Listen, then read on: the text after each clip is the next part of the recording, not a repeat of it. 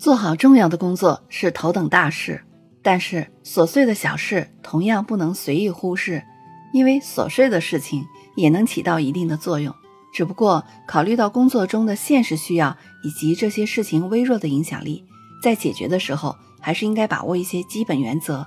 也要掌握正确的方法和时机。其中最重要的一个原则就是要进行集中处理，因为琐碎之事具有分散性。各种各样的琐事往往无处不在，它们毫无规律地分布在各个时间段，也可能分散在工作的各个环节中，而且它们从工作性质和属性上来说，往往不是同一类工作。如果工作时按照顺序去解决，那么每一件琐事都会耗费大量的时间。不仅如此，由于原有的工作被间接性的打断，会导致工作时间的浪费，而更重要的是，原有的工作效率会受到影响。我们想要恢复原有的工作状态，可能要耗费更多的时间。